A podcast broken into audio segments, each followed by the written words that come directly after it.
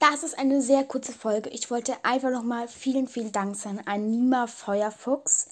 Ähm, ja, also da sind auch noch Emojis dabei.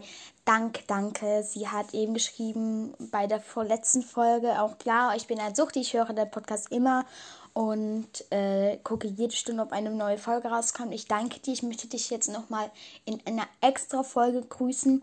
Vielen Dank. Das ist, das ist, das, das finde ich einfach so lieb von dir.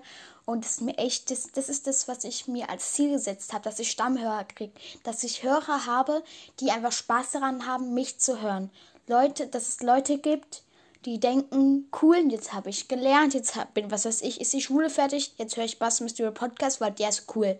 Das ist, das war mein Ziel und du bist ein Weg, du bist ein Schritt dabei, dieses Ziel zu erreichen und ich danke dir von ganzem Herzen.